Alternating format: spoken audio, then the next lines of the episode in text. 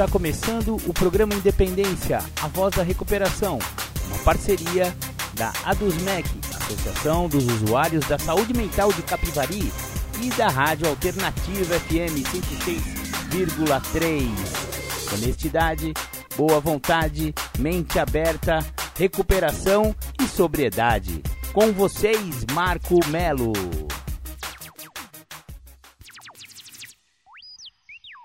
Marco Melo sou eu. Sejam todos muito bem-vindos, sejam todas muito bem-vindas ao programa Independência que começa hoje, na semana do dia 17 de julho. Bacana, bacana. Já estamos no ar, já estamos com o nosso programa e você que só curte o programa Independência através do podcast. E muitas saudações para você que vai ouvir o programa Independência ao longo da semana. Bacana, bacana. Vocês ouvintes aí da Rádio Alternativa FM 106,3 quiserem ouvir qualquer outro programa Independência ou este mesmo que está começando agora, quer ouvir depois, você pode ir lá no YouTube, Marco Melo 1969, que é o meu canal no YouTube, que lá tem todos os programas Independência jamais gravados. Estamos também em outras plataformas de podcast.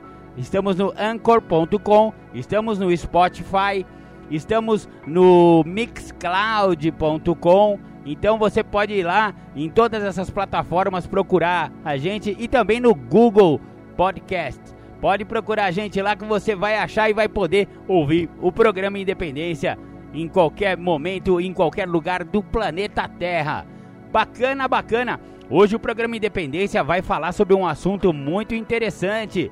Novamente eu trago uma entrevista com a nossa já amiga aqui do programa Independência, Dani Costa. Daniela Costa, é, ela é especialista em dependência química. Ela esteve aqui na semana passada, falou coisas muito bacanas a respeito de transferência e tal. Eu acho que vocês lembram bem da Dani, né? E hoje ela vai falar sobre um pouco sobre, entre outras coisas, né, sobre rotas de colisão que é quando aquele avião está indo em direção a outro avião e aí a torre de comando fala: Atenção, voo 45C3, você está em rota de colisão e vai bater com o, avi o avião voo 4422. Sabe quando que acontece isso nos filmes? É, mais ou menos isso acontece também com o dependente químico e os profissionais ou então nos grupos anônimos, outros companheiros com experiência podem sinalizar a essa pessoa: olha, cara, se você continuar fazendo esse tipo de coisa, tendo esse tipo de comportamento ou frequentando esse tipo de lugar, é muito provável que você vá bater a nave. E bater a nave é literalmente quando o cara vai e recai, usa droga, bebe, enfia o pé na jaca e tudo mais que acontece com os dependentes químicos e os dependentes alcoólicos. Então, muito cuidado com as rotas de colisão. Mas antes da gente entrar no assunto rotas de colisão, vamos ouvir aquela do The Flanders, Um Dia Perfeito. Você está ouvindo o programa Independência, a voz da recuperação. Bacana, você ouviu The Flanders Um Dia Perfeito. Já que hoje o programa Independência fala sobre rotas de colisão, o que aconteceu com esse rapaz, esse personagem da música, foi exatamente depois da rota de colisão, né? Qual foi a rota de colisão desse cara? Olha, ele achava que o sonho dele era tomar vodka de frente pro mar. Esse é um tipo de comportamento para uma pessoa que já desenvolveu a doença do alcoolismo, é um comportamento perigoso. É, ficar pensando é, nas baladas, ficar pensando em o que, que vai beber, quando vai beber. Esse tipo de, de situação é muito perigosa para quem já desenvolveu a doença do alcoolismo. E se você ainda não desenvolveu a doença do alcoolismo, se você continuar bebendo e você for um dos, entre aspas, privilegiados, é, privilegiado, porque entre 10 pessoas que provarem, uma pessoa desenvolve a doença. Então, é uma roleta russa bem perigosa. Se você tá tomando a sua aí acha que tem controle, esse controle pode acabar e você pode se tornar um alcoólico ou alcoólatra, se você preferir o termo. Maravilha! Voltando então a, a, ao tema do, do programa Independência de hoje, rotas de colisão. Esse tema é bastante importante porque muitas pessoas acreditam que estão é, assim protegidos porque não estão usando. Então a pessoa encontrou essa nova maneira de viver através dos, no, dos grupos anônimos. Ele parou de usar droga, parou de beber. Só que ele continua com muitos comportamentos de quando ele bebia. Olha só, de quando ele usava droga. Por exemplo, ele, ele continua frequentando lugares perigosos, é, continua com amizades com pessoas de uso. Ah, Marcão, mas então eu vou parar de usar droga e eu vou ter que me desfazer dos meus amigos? Olha, esse é um tema bem delicado e bem é bem difícil de falar a respeito disso. Primeiro, a gente tem que fazer uma autoanálise e ver exatamente quem são e quem não são os nossos amigos. Porque colega de boteco, negou, colega de biqueira, a maioria não é amigo não. Ele é seu amigo enquanto você estiver pagando rodada de bebida. Depois que acaba seu dinheiro, eu quero ver quem que é amigo de verdade. Então, vamos separar o joio do trigo. Quem é de... Aliás, é, é até uma boa oportunidade pra gente... A gente realmente descobrir quem são os nossos amigos, né? É, uma das, das coisas que acontecem quando a pessoa para de usar, para de beber, encontra é, um, um caminho de recuperação, é justamente esse. É a pessoa parar de, de, de ser trouxa, né? Porque muitas pessoas ficam ali em torno das pessoas que pagam bebida ou pagam droga ou estão com você em função de álcool e droga. É, e olha, não são poucas, tá? Só que a hora que você para de beber, que você tenta é, entrar em recuperação, você vai ver e descobrir que a maioria dessas pessoas não são de fato amigas, né? Elas são colegas de uso. E quando você não, não é mais interessante, porque você não, não bebe, não usa mais, essas pessoas não vão mais te procurar. Ou seja, a maioria delas não são de fato seus amigos. Então, respondendo aquela pergunta, pô Marcão, mas eu vou perder meus amigos? Não, você vai descobrir quem são seus amigos. Olha só que diferença interessante que a recuperação pode trazer para você. Você vai descobrir os seus verdadeiros amigos e esses vão continuar com você independentemente de você estar ou não com eles naquele momento. E eles também vão entender e vão se solidarizar, porque se o, o amigo verdadeiro, ele, ele se importa com você. Ele pode até beber, ele pode até fumar um, ele pode até cheirar um negocinho, mas se ele for seu amigo verdadeiro, ele já percebeu que você é descontrolado, né, negão? É. E quando eu falo negão, não tô falando da cor da pessoa, não, viu? É, é, maneira de falar. Já me falaram, pô, Marcão, você tem mania de ficar falando, ô negão, ô não sei o que, preto velho, não sei o que lá. Não é, não tem nada a ver. Nego velho, esse tipo, é, é gíria que eu uso aqui, mas é independente da cor ou da raça da pessoa é maneira de eu falar, mas não levem assim, não é preconceito nem nada a ver, sabe? Mas voltando ao assunto, eu fico derivando aqui, pelo amor de Deus, hein, Marco Melo? Vamos lá. É, o amigo verdadeiro, ele vai incentivar e vai te apoiar, mesmo que ele, ele, ele beba, ele vê que você era exagerado demais. E ele já até alertou você, pô, Marcão, será que você não bebe demais, cara? E você sabe como que é o alcoólico, você sabe como é o adicto. Não gosta de ouvir crítica, né? Não gosta, mesmo se for uma crítica construtiva de pessoas que te amam. Amigos, familiares, mãe e pai já deram um toque para você, olha, você começa a beber, você não para você é exagerado, você bebe demais, aquilo, aquilo outro, e incomoda a pessoa que tá querendo que o mundo se acabe porque ele quer beber, ele quer usar, quer ficar na dele e tal e coisa, aquela teimosia típica do dependente químico, do dependente alcoólico.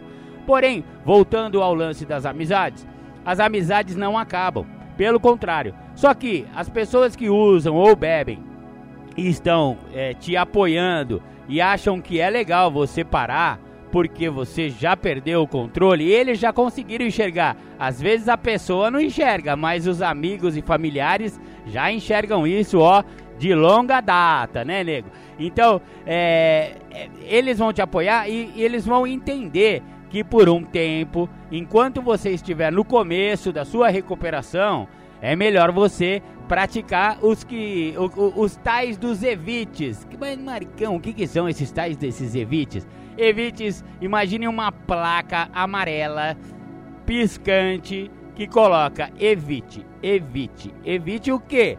Pessoas, lugares e hábitos. Esses são os primeiros três evites mais importantes. Ou seja, não dá para o cara parar de beber e continuar frequentando o boteco e continuar andando com quem está bebendo naquele momento. Então é, é melhor evitar por um período. Ah, mas os meus amigos, os seus amigos vão entender isso. Então por um tempo, para de frequentar boteco, negão. Para de, de, de frequentar biqueira. Para de andar com a rapaziadinha do boné virado para trás. Começa a andar com, meu, com os vencedores, né, meu? Porque quem tá usando droga, quem tá bebendo, uma hora vai, vai, uma hora você vai bater a nave. E o que, que é isso? Rota de colisão. Então, os evites existem justamente por isso, para evitar as tais das rotas de colisão. Então, por exemplo, quando você entra é, numa irmandade anônima, e é sugerido você encontrar um padrinho. Por que um padrinho? Porque o padrinho é justamente aquele cara mais experiente que já está no programa e que vai te ajudar no caminho dos 12 passos. Os 12 passos, o primeiro deles é o mais importante, porque ele ele tem que ser dado 100%. Se a pessoa não admite que ele tem problema com álcool e droga, que ele tem problema com a doença da adicção, que ele tem problema com a dependência química, ele não para de usar. Então, esse é o primeiro passo. Admitimos que éramos impotentes perante nossa adicção, ou então perante o álcool, no caso do, do programa de 12 Passos de Alcoólicos Anônimos. Então, enquanto a pessoa não admite que tem esse problema e que perdeu o domínio sobre a sua própria vida, o álcool está dominando a vida, a droga está dominando a vida, a adicção está dominando a vida do cara. Então, essa é a admissão que tem que ser dada logo no primeiro passo para depois evitar-se que se continue a beber ou a usar droga. E o padrinho é essa figura que vai te ajudar e vai te indicar caminhos que não sejam rotas de colisão. Olha, frequentar grupos, frequentar lugares saudáveis. Tem tanta gente que não bebe, tem tanta gente que não usa droga. Porque quando você está no meio de, de álcool e droga, parece que todo mundo usa, né? Parece que todo mundo bebe. Não tem como se divertir sem beber. Essa é uma, uma coisa bem, bem comum, né? Entre as pessoas que estão tentando parar de beber ou parar de usar. É que, ah, e agora como eu vou me divertir sem aquela bebida, né? E ao entrar em recuperação, ao encontrar uma nova maneira de viver, a gente começa a perceber que quem bebe não é a maioria. Na verdade, é uma minoria que bebe. Não, é, não são todas as pessoas. E existem alternativas saudáveis de diversão sem precisar de bebida. Nossa, você, por exemplo, precisa beber para ir no cinema? E cinema é, por exemplo, uma diversão muito gostosa. Você comer uma pipoca, assistindo a um bom filme num cinema, namorar, né, meu? Levar, levar sua mulher, ou sua esposa, ou sua, sua namorada para dar um rolê no shopping, para almoçar ou jantar, bater um lanche, nego. Tem tanta coisa da hora para se fazer que não envolve bebida. Dar um passeio no parque, né, meu? Você vai lá no, no Parque Ecológico, vai lá no Ibirapuera, aqui de São Paulo, ou então vai na Orla Marítima, para quem estiver ouvindo o programa Independência daí, da, da, da, do nosso litoral brasileiro. Enfim, é, e são coisas que não combinam muito com bebida e nem com droga. Pensa um pouco. Você está é, querendo dar uma caminhada ao ar livre, num parque, numa orla marítima, você está puxando aquele oxigênio, aquele ar, vendo aquele clima saudável, né? Aquele, aquela, aquele céu azul, aquela vegetação, né? Bucólica e bonita, isso aí não combina com álcool e droga, vamos falar a verdade? Então, são atividades que não ornam, e você pode ver que as atividades mais bacanas, né? As atividades mais saudáveis não cabem ah, o uso de álcool e droga não, não combina, não, né, não dá liga, sabe? Então, ó, são muitas alternativas que a pessoa pode ter a usar drogas e álcool. Então, a rota de colisão é justamente evitar um caminho que vai fazer o cara voltar a usar. E uma das, das maneiras, né, é ouvir as sugestões do programa, as sugestões do padrinho, as sugestões aqui do programa Independência, exatamente. O programa Independência também está aqui para dar sugestões e sugestões saudáveis de vida sem álcool e droga. Então, é, parece que a única diversão da, da galera é chega o fim de semana e ir pra boteco, mano. Não é só de boteco, existe o planeta Terra. Tem tanto lugar bacana, tem teatro, tem cinema, tem circuito cultural. Meu, tem hotel fazenda, ou então vai fazer uma trilha, cara. Vai, vai subir uma montanha, sabe? Bota um tênis reforçado e vai fazer uma caminhada num lugar bacana. Ou então pega seu carro ou então pega um busão e vai até a praia, cara. Vai, vai dar uma volta, mas nada disso precisa envolver álcool e droga. A verdade é essa. E rota de colisão é fazer o contrário disso. Ou seja, é pegar e botar na cabeça que, ah, o que, que eu vou fazer nessa sexta-feira? É, até o nome já, já diz tudo, né? Sexta-feira sabácido e fumingo. É o que muitos adictos ficam pensando aí quando vai chegando aquela euforia. Quinta-feira já começa as formiguinhas dentro da cabeça da pessoa já começam a trabalhar, né? As minhoquinhas dentro da barriga da pessoa já começam a mexer, né? Nossa, sexta-feira, né? Vamos lá, vou, encher a cara, vou... Mano, não é só disso que vive uma vida saudável. E as rotas de colisão são justamente esses caminhos que levam a, ao uso de droga. Agora, você pode é, perceber que a maioria das pessoas elas trabalham com sentimentos, né? São os sentimentos que nos fazem tomar algumas atitudes e muitas delas impensadas, muitas delas é, não, não, que acabam dando ruim, né? Sabe quando dá ruim? Ah, eu tive um sentimento tal e isso me levou a fazer alguma coisa que eu não queria ter feito. Por quê? Porque eu me deixei levar por esse sentimento. Mas, Marcão, é possível evitar sentimento? Olha, é, não é assim evitar sentimento, mas se você for ver qual é o caminho de um sentimento, ele começa onde? Ele não começa num, num pensamento? Ele não começa dentro da cabeça da pessoa? Exatamente, a pessoa pensa e a pessoa alimenta. E esse pensamento gera um sentimento. Se o cara ou a mulher continuar alimentando um pensamento negativo ou um pensamento vai, de, de, de uso, um pens enfim, qualquer tipo de pensamento que acabe numa ação destrutiva, meu, é, é batata, é rota de colisão. Ou seja, se a gente controlar e, e também ah, mas não dá para evitar pensamento. Claro, a cabeça, principalmente a cabeça do adicto e do alcoólico, não para um segundo. Mas a gente pode direcionar o nosso pensamento, a gente pode descartar pensamentos negativos ou pensamentos é, que tem a ver com uso, né? Então, a hora que vier e pousar na sua mente aquela borboleta errada, aquela, aquela mariposa que, que, meu, que tá plantando pensamentos negativos, cara, muda a cabeça, muda, muda a rota, muda a rota. Porque aí você vai começar a pensar coisas positivas que geram o quê? Sentimentos positivos. Então, se ah, é sexta-feira, puta que pariu, e agora, não sei o que, não sei o que lá, vou usar, vou beber, boteco. Não, cara. Pensa que, olha, que legal, é sexta-feira, Vou sair do serviço, vou pegar minha família, vou pegar minha gata e eu vou até o shopping e a gente vai jantar junto. Olha que legal. Mesmo porque jantar com bebida também não é legal. E se você usar droga, você não janta, né? Vamos falar a verdade? Então, olha só, uma das maneiras que até está no livro oficial de Alcoólicos Anônimos chamado Vivendo Sóbrio é manter a barriguinha cheia. Isso a barriguinha cheia evita muitos problemas com álcool e também com droga, né? Então mantenha-se alimentado, procure é, pessoas que não bebem, né? Ande com pessoas que não bebem, que, que estejam é, apoiando a sua, a sua decisão de não beber. Então, são várias as dicas que os programas anônimos dão para que você evite essa primeira dose, essa primeira droga ou esse primeiro gole.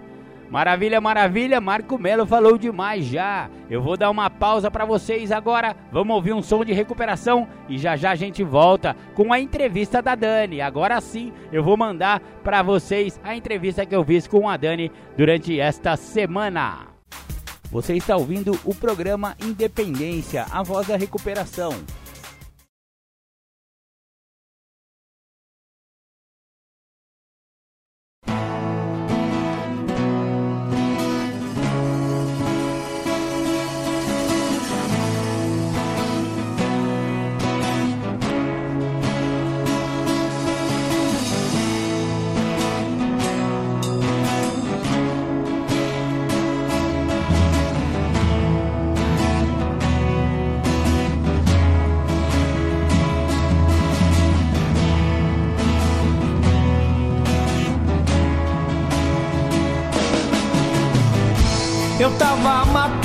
Lugar errado. E esse cara é legal. Gosta até de carnaval, do céu estrelado, do lindo pôr do sol.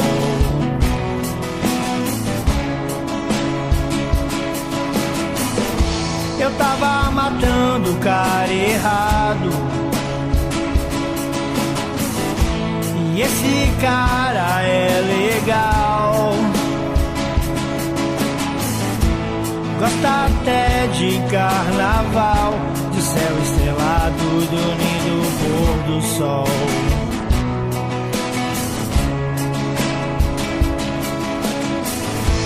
Hoje aprendi a viver. Um dia só de cada vez.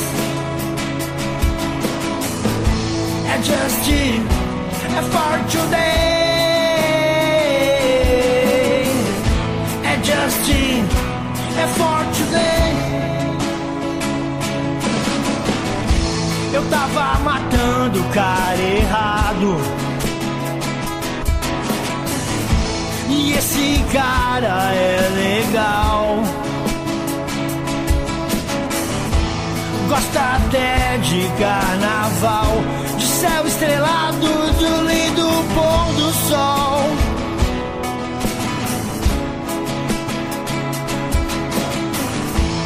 Hoje aprendi a viver. Um dia só de cada vez. É Justin, é for today.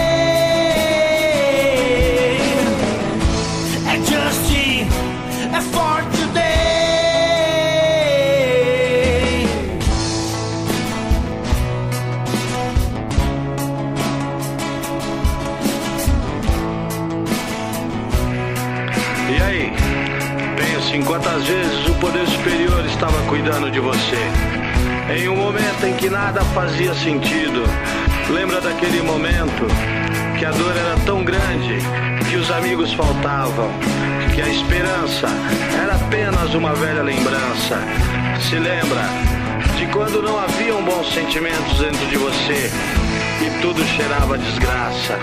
O vazio era permanente, o fracasso, companhia inseparável e não havia saída se não usar até morrer. Naquele momento, onde não havia escolha, o estômago embrulhado, a boca seca, o nó na garganta, a lágrima presa no canto do olho, a solidão e a angústia gritando muda dentro de você. Por mais incrível que pareça, nesses momentos, ele realmente estava cuidando de você, talvez como nunca antes.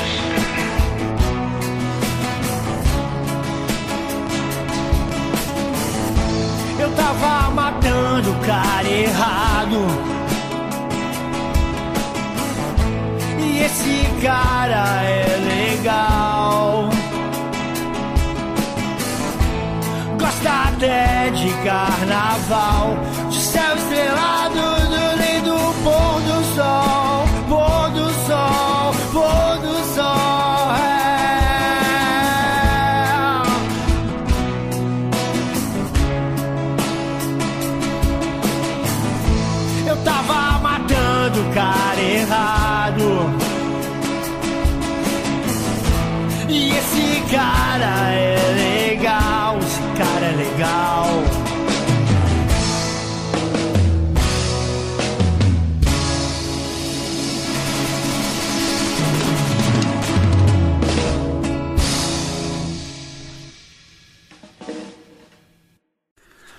Programa Independência Entrevista. Eu tô novamente com a minha amiga Dani Costa, que já tá virando figurinha marcada aqui no programa Independência. Obrigado, viu, Dani, pela sua participação novamente aqui com a gente.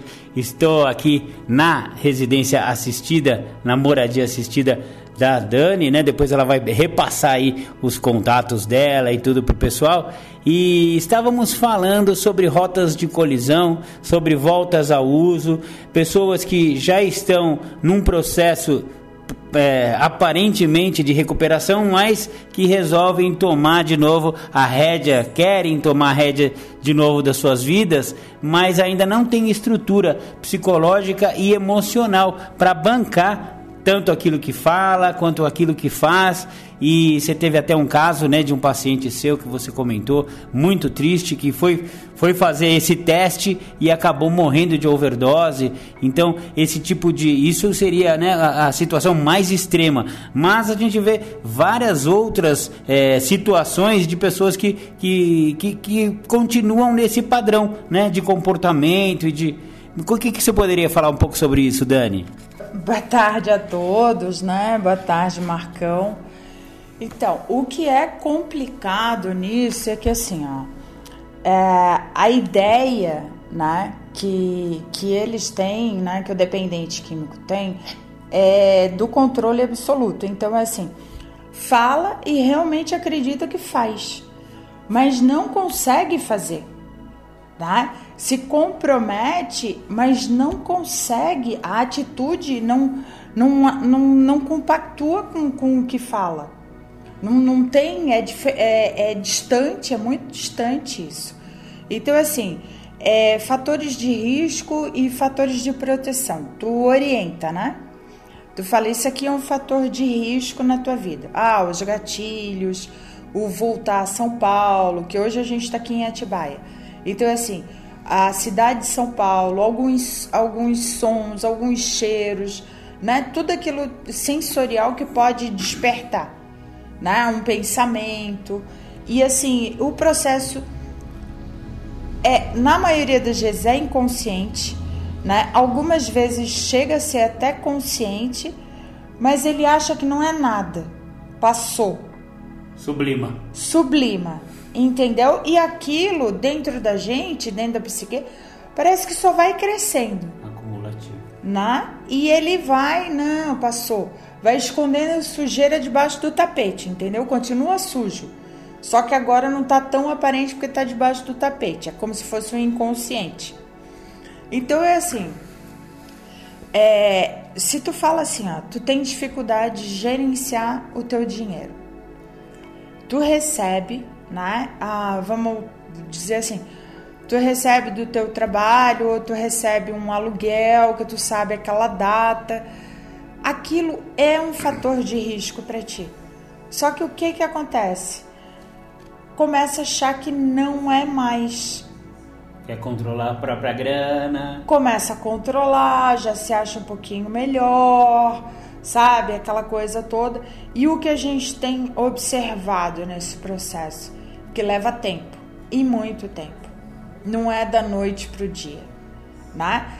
Se tem e se consegue é, administrar, tu percebe que vai para a questão da, da compulsão também. Esquece que tem conta de água para pagar, que tem conta de luz. Vai compra, no alívio. Compra, compra. Vai no alívio, sabe? Ah, passa no McDonald's, não, não pensa no, no mensal, no quanto vai gastar. Se ele passar a semana inteirinha, ele come aquela semana inteirinha ali no, no McDonald's, né? Não consegue ter esse, esse, esse gerenciamento. Né? É, essa percepção, não tem. Então, é assim, luta contra uma coisa que já está mais do que, do que certa, entendeu?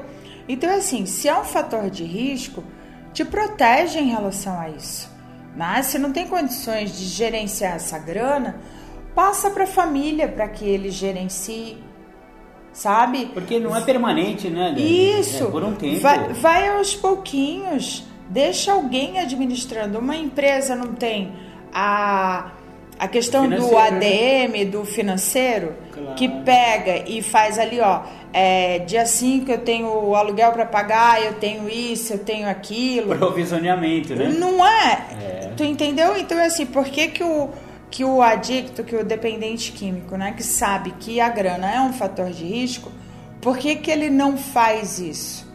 Né? O orgulho não deixa com que ele faça isso, com que ele tenha, sabe, um gerente ali naquele determinado momento, até ele conseguir, olha, é, lembrar o, o próprio ADM que tem que dia 3 vence a conta de luz dele, dia 10 vence o cartão que precisa ser pago, dia, sabe, 12 vence o aluguel, dia que ele começa a ter isso já certo, né? Já bem trabalhado.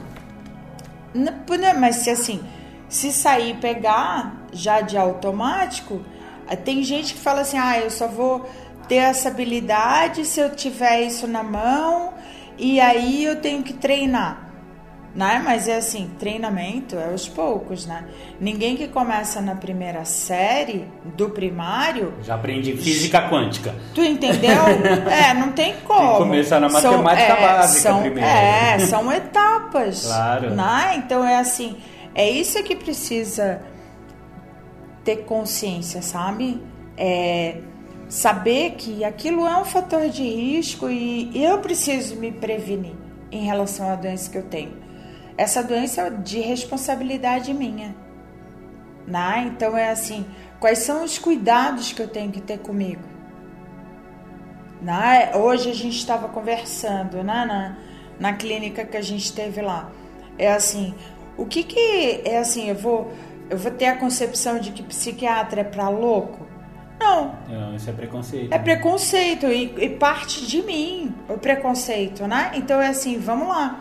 Eu preciso ser acompanhado pelo psiquiatra, eu preciso passar por consultas com o psicólogo para trabalhar todo inúmeras questões para que eu cresça, para que eu tenha maturidade emocional, né? Para que eu consiga conviver socialmente. Porque você falou uma coisa importante lá, que a- às vezes a pessoa tem uma outra doença primária que está sendo é, camuflada pela adicção. E aí tira a droga do cara e não percebeu que ele tinha uma doença primária antes, né? Dani? Sim, porque assim, a droga é super mal vista, né? E domina por um período até que é substancial, ali longo, né? Da vida de quem, quem tá usando, quem é dependente, né? Só que assim, ó, não. de- ah, tirou, todo mundo fica contente. Ele fica contente, a família fica contente, os amigos ficam contentes.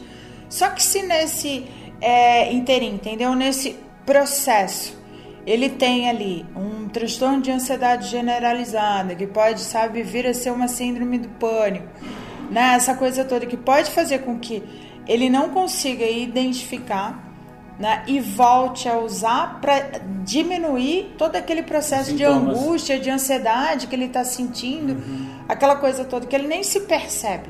Então, assim, o psiquiatra ele vai, ele vai fazer esse estudo, ele vai fazer essa investigação, né? O que é primário, o que é secundário, né? Vamos ver se durante esse processo não desencadeia mais nada também, né? Em função da vida, a trabalhar os traumas, né? Que o, que o próprio psicólogo vai tra- trabalhar isso com ele. Hum, Na terapia. É, então é assim, não dá para trabalhar com a dependência química sem uma equipe, sabe, extremamente estruturada, sabe, com profissionais que têm especialização em dependência química, que trabalham com dependentes químicos, que entendam da dependência, mas que entendam também, né, de Medicina, da de, psiquiatria, é, de Freud, todos os transtornos mentais, de, sabe? Claro. De todos os transtornos de personalidade e de tudo isso, né? Que sabe que que rodeia todo esse nosso meio, né? Que eu falei que é difícil hoje a gente achar um raiz assim, né? Tem sempre um, uma coisinha, né? Tem um pezinho, outra. É, agora todo mundo é coisa. é total flex, Dani. Ó, já que você falou da clínica, a gente é, ficou sabendo de um caso lá de um paciente que agora sábado termina o tratamento dele. E eu achei impressionante a história, porque ele estava 12 anos limpo, gente. Geralmente, principalmente quem não conhece muito da doença, da adicção, fala: Meu, 12 anos tá curado, né? E ele contou a história dele que com 12 anos estava tudo certo e ele, por algum, deu um clique e ele voltou ao uso. O que, que você pode falar assim desse, especificamente desse tipo de comportamento ou desse tipo de recaída? Então, ali né, na fala, é assim, eu fico muito com, com a escuta, né? Porque assim, ele foi falando, ele nem se percebe, mas ele foi dando a deixa ali, entendeu? Ele foi se testando, né? Ele foi em algumas festas que ele percebeu que os amigos estavam indo até o banheiro e usando né, cocaína, a, é, o, ritual. o outro estava fumando um baseado e ele começou a se sentir forte por estar tá naquele tipo de vivência sem ter vontade de usar. Mas a vontade consciente, a inconsciente. A doença já estava atuando, já né? estava ali, já estava. já tinha começado. Já, ele já estava criando, sabe, fazendo o ninhozinho. é, ele estava se preparando para isso. Então, assim, começa a vida, né? Ela, ela tá sempre em movimento, ela não para. Né? É, eu que tenho a dependência química, eu preciso ter consciência né, que se é, a vida me atropela, né, porque eu vou estar tá sempre num processo de transferência se eu não tiver nessa observação, né, nessa autocrítica, sabe, sendo acompanhada pelos profissionais e estando sempre prestando atenção no que eles estão me falando em determinados momentos, né?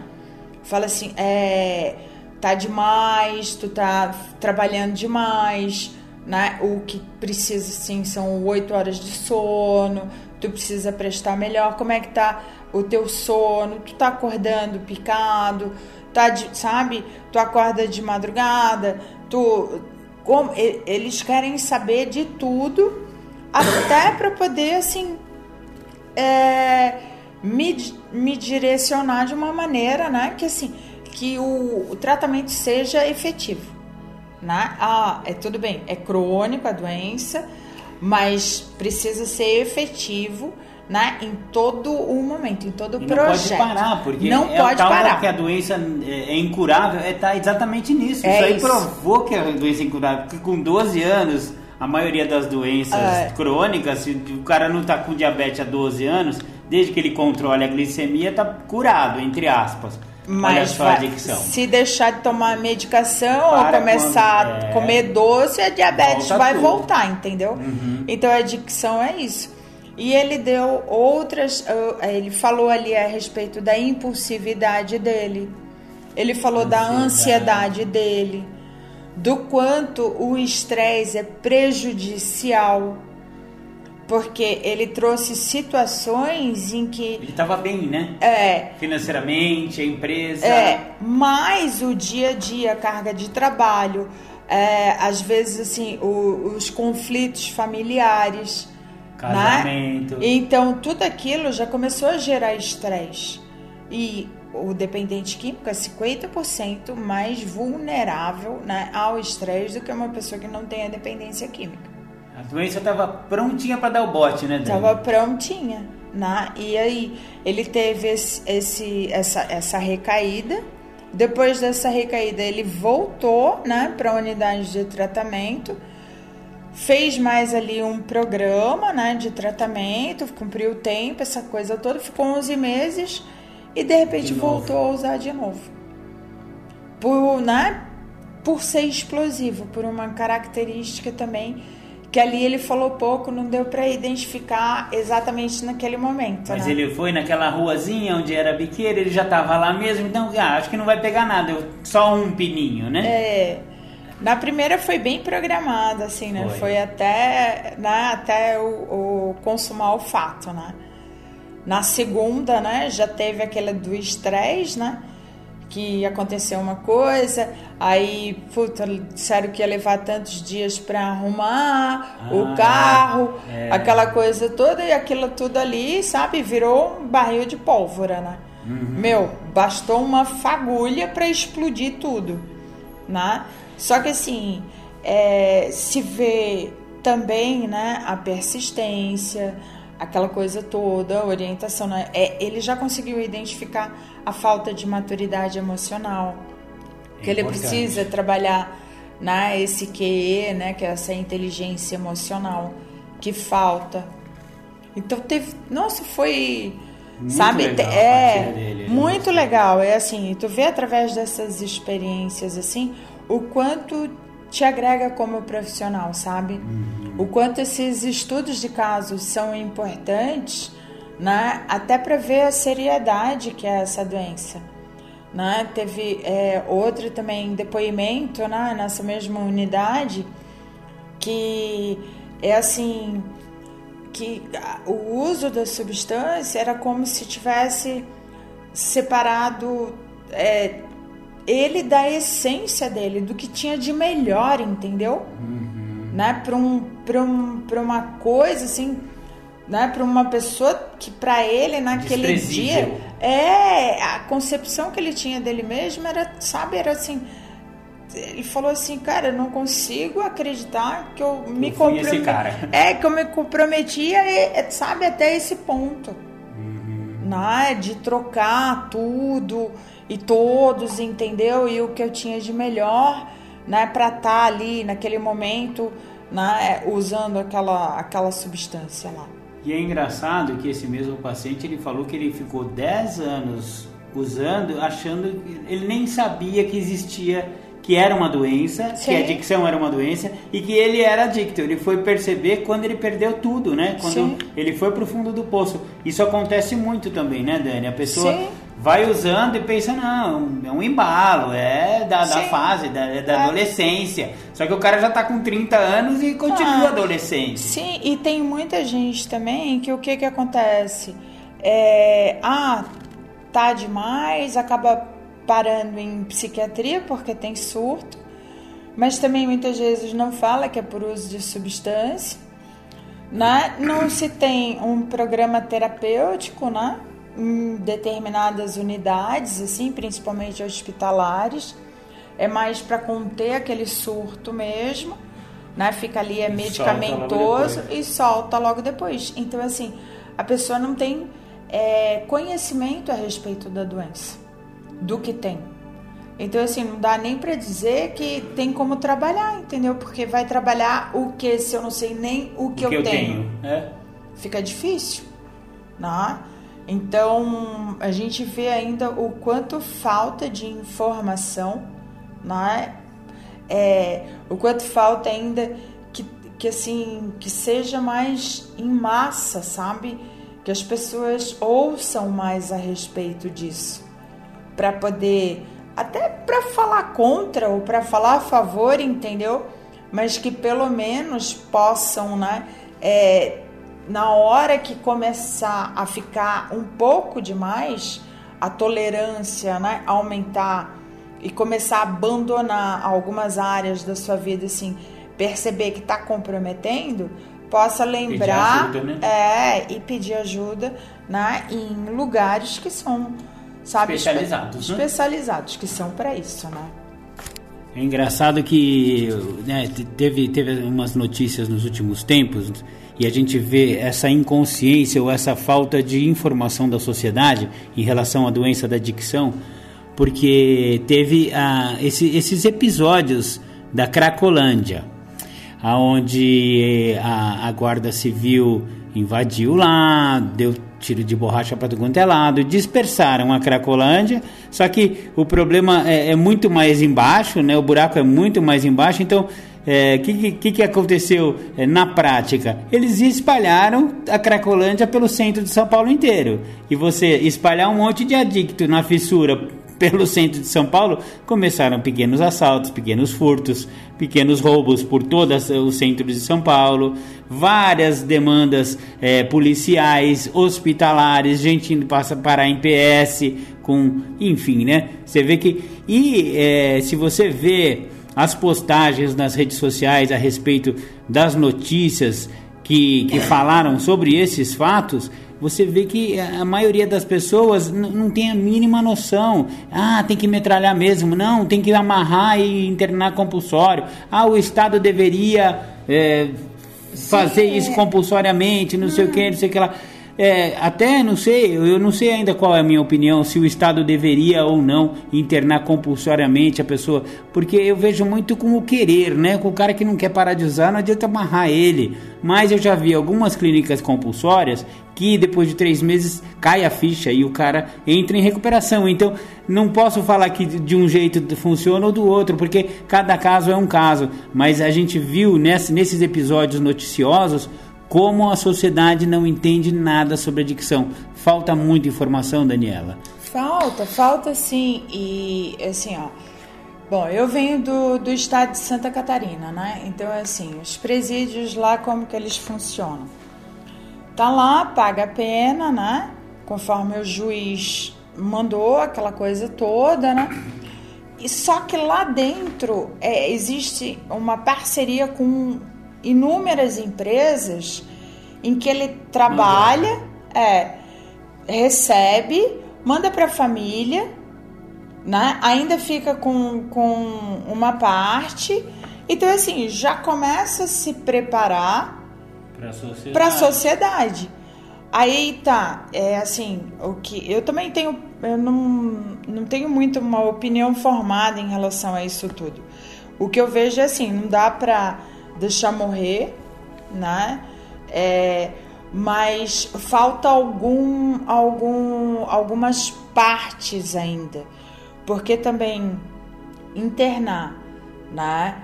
É depois não ter um lugar onde ele possa ter voltar. uma escolaridade, né? Ou sabe voltar ao mercado de trabalho. É. Ou ter um lugar para ficar, que a maioria já também não tem onde ficar. Né? Por isso que fica lá. Entendeu? Na maioria fica tudo na, na não paga nem aqueles quartinhos lá, fica naqueles na como chama? Na fica na, na calçada, é, na fica, rua. fico. É, entendeu? Uhum, faz um barraquinho ali de pallet é. ou então um papelão. Aí assim, sai da clínica e não vai ter trabalho, não vai ter o que comer, não vai ter a pessoa está na clínica já está apreensiva com o fato de sair não ter nada disso. Então, assim, é muita coisa, né? É, é muita coisa que precisa ser pensado e, e precisa ser feito, né? E se vai ser feito por ONG, e se vai ser feito pelo governo, e se vai ser. Eu só espero que façam, entendeu? Porque, né? São, são vidas ali. Eu acho que há dois anos atrás um, um amigo meu me procurou. Eles sempre faziam assim, Marcão. Se reunia a uma turma que cresceu junto nos blocos de prédio lá. Então, alguns amigos deles é, foram para a adicção. Então, eles se reuniam, tiravam, é, até da Cracolândia, né? Tirou um e levou para uma clínica, fez o processo de tratamento é, contato com a família novamente, aqueles amigos dando força. E foi que acho que um mês atrás a gente recebeu um vídeo, ele comemorando dois anos Olha limpo na cachoeira, com a mãe, com os filhos, sabe? Essa coisa toda, assim, já trabalhando, né? Agora em Campinas, aqui, morando aqui perto. Então, assim, são vidas que são resgatadas e eu acredito que, assim, é, vale a pena, entendeu? Então, né, não é a, a, a substância, não é o uhum. jeito que é visto, sabe? Não é na aquela situação naquele determinado momento. Né? Que bom aqueles ainda que têm família, que têm, sabe, uma estrutura financeira, que ainda podem pagar um tratamento, né? Mas como que isso está sendo visto, né? Eu, eu, eu vi que tem uns projetos lá na Cracolândia, mas é voluntário, assim, né? É entre sai, né? Então, é assim, a pessoa não precisa parar. Então, mas normalmente vai lá para tomar um banho, para comer, mas Assistencialista continua, total, é, né? mas continua usando, entendeu? Então, Redução de danos para adicto é, não funciona. Eu sinto muito, saber? Ah. Não funciona a redução de danos. Eu É engraçado o que você falou, porque corrobora com um estudo científico. Porque nos anos 50, 40, 50, tinha-se a, a noção de que as drogas ilícitas, principalmente cocaína e, e- e heroína, eram a substância era o grande inimigo. E aí isso se comprovava cientificamente, entre aspas, com experiências em que você botava o rato e botava dentro de uma gaiolinha, ali tinha cocaína ou heroína e, o, e, o- e ali a, co- a comida. E aí o rato preferia a cocaína ou a heroína até morrer de, de, de ataque cardíaco. Aí a conclusão óbvia dos, dos professores doutores daquela época era a cocaína ou a heroína o, o rato prefere do que a comida. E ponto final. E ficou mais uns 20, 30 anos com esse, com esse pensamento a respeito. Apesar de que já existia Alcoólicos Anônimos e Narcóticos Anônimos em 53. Mas tudo bem. É, em 1970, um pesquisador chamado Bruce Alexander, ele fez uma. Ele falou: "Bom, peraí, mas alguma coisa não está encaixando nessa equação. Então, ao invés de eu pegar uma gaiolinha sem graça com um único rato lá dentro, que, cuja opção dele qual que era? Ou você cheira ou você come. Meu, eu vou cheirar, porque eu tô aqui sozinho, porra. Aí ele pegou e fez o que eles chamaram de experiência da Ratolândia, onde ele fez um grande viveiro com 30 metros quadrados, onde tinham outros ratos, tinham ratinhas super sensuais dentro da gaiola, tinha rodinha para ele correr, tinha aguinha, tinha escorregador, tinha tudo que um rato queria para ser feliz. E aí botaram o mesmo ratinho que tinha morrido nos anos 50, onde ele podia optar entre a cocaína ou a heroína e a comida. E nessa experiência, quando ele estava socializando, quando ele tinha outras alternativas, ele tinha trabalho, ele tinha família, ele tinha emprego, ele tinha outras alternativas, então o rato, só pequenas porcentagens de ratos foram para droga. Ou seja, tem tudo a ver com o que você acabou de falar. A, a ciência comprova justamente isso na, na experiência da Ratolândia, isso já nos anos 70. De lá para cá evoluímos bastante nisso, mas tem tudo a ver o que você falou. É, só que o problema é que a gente evoluiu nos estudos, né? E na prática. Tá lá, a Cracolândia tá lá nosso, É. dando tapa na cara da Tudo, não, sociedade. tudo bem, assim, a gente fica sabendo de casos, porque assim, ah, teve o, o cartão lá, né? Que ah, geraram emprego, aquela coisa toda. Mas os caras estão lá, entendeu? Lá dentro, no foco. Meu, adicto, fluxo. no fluxo. o que, que eles faziam? Eles pagavam para alguém que estava sem emprego para limpar as ruas, pagavam metade do que eles recebiam, a outra metade eles ainda usavam em droga, entendeu? Que os bichos são ligeiros. Então, Gastava 4 horas por dia lá para ganhar os 50 Ah, é. reais que ele precisava para fumar mais 5 pedras. Entendeu? E, e assim, né? Eu vi vários, é, tipo assim, de falar, Dani, eu tiro, cara, 300 reais por dia, entendeu? Caramba. Eu digo que eu preciso de fralda para minha filha, eu conto uma história triste no farol. é, Eles sabem exatamente o farol que eles precisam ir. Eles sabem, porque eles circulam também na cidade. Depois eles, eles Voltam voltam pra usar. Pra usar. Né? Mas enquanto isso, vai para tudo quanto é bairro bom de São Paulo. então tem isso também. Né? Então é, tem que tirar. Tem que tirar do fluxo, sabe? Não dá para deixar lá. Teve uma experiência interessante no que ficou chamado de a Cracolândia de Berlim. Lá na Alemanha tinha, não era Cracolândia porque lá não era muito crack, era mais heroína. Mas era uma Cracolândiazinha de lá. Onde a galera é exatamente igual aqui. A- a- a- uma praça lá onde a galera usava e ficava lá com os canudos na, na, na veia lá, feio, dormindo na praça. Nossa, você sai quando adicto quer impactar a sociedade, ele consegue, né? Ficar lá dormindo no meio do passeio público com, uma, com um cano exposto, né, meu? Então, aí, um projeto que, que funcionou lá e eles conseguiram grandes resultados foi que eles, eles criaram. é, é, primeiro, é um projeto a longo prazo. Não dá para resolver o problema de Cracolândia de um dia para o outro. Não Sim. dá para varrer para baixo do tapete como já Sim. tentaram. Chega com o trator e tratora tudo lá, quebra os, os muquifos e tá tudo certo. Não, não adianta porque a galera é ser humano, né?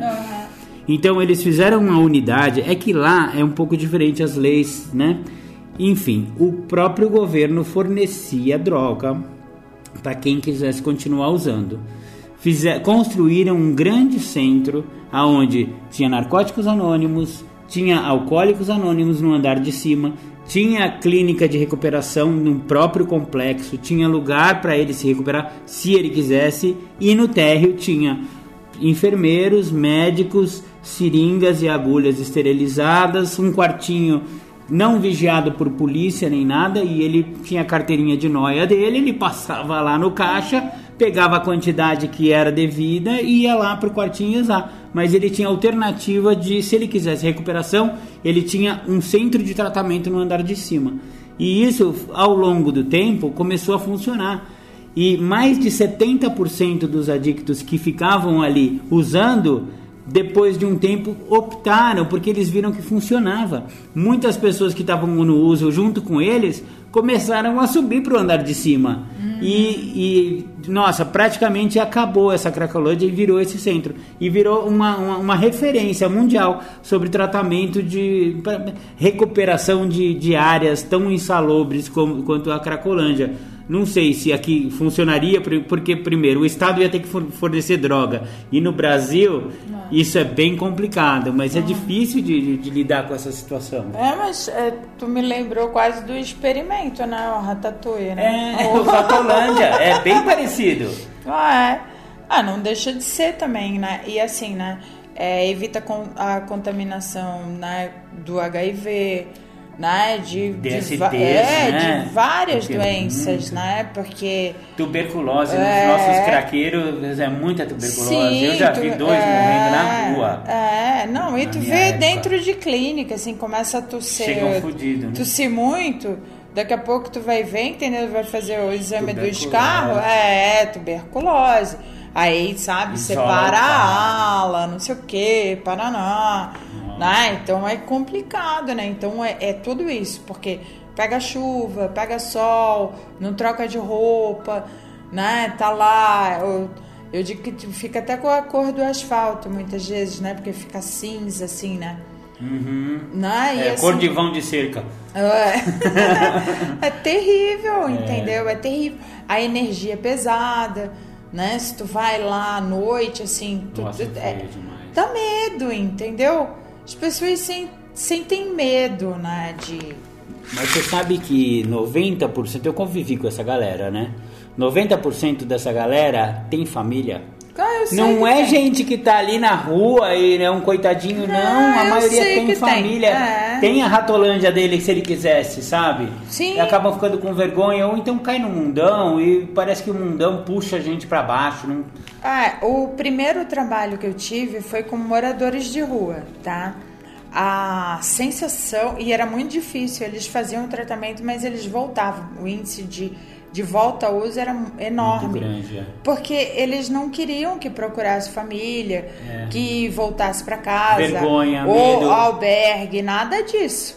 A, não, a rua dava uma sensação de liberdade, Liberdade. e de proteção. Eles, diz- eles falavam para mim que um protegia o outro, E é que eles eram Solidários. livres é, para fazer tudo aquilo que, ele- que eles queriam e essa coisa toda. E aí também assim, né? Noite fria, cachaça.